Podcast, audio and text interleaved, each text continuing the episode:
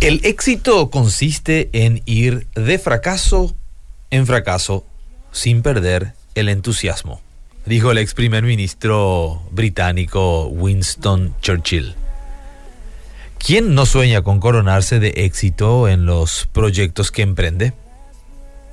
Todos. Siempre buscamos que las cosas que emprendamos logren su objetivo. Nadie inicia nada para fracasar. En la mayoría de los grandes discursos siempre uno escucha que se menciona lo importante de haber logrado el éxito y con éxito. De hecho, uno de los elementos que prueban a fuego el corazón de una persona, en especial el de un cristiano, es el éxito. Muchas veces durante el tiempo de trabajo y esfuerzo uno se conduce con una verdadera dignidad, una santidad y una entrega.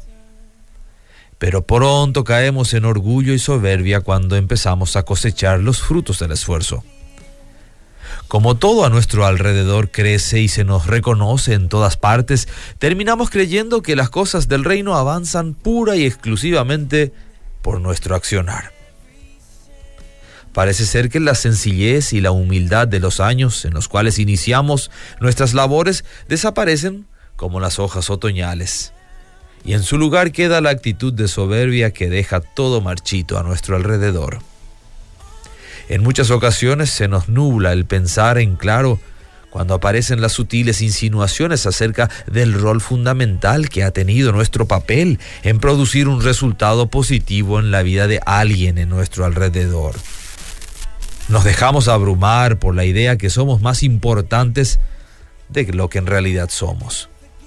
Por supuesto, en este juego dejamos el obrar de Dios de lado, pues no nos conviene.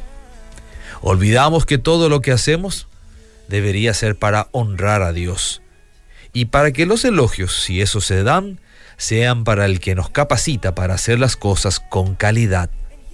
Así que cuando en la próxima ocasión logres el éxito en tus emprendimientos, no olvides dejarles saber a los demás que se debe a la bondad y a la misericordia de Dios para con tu vida.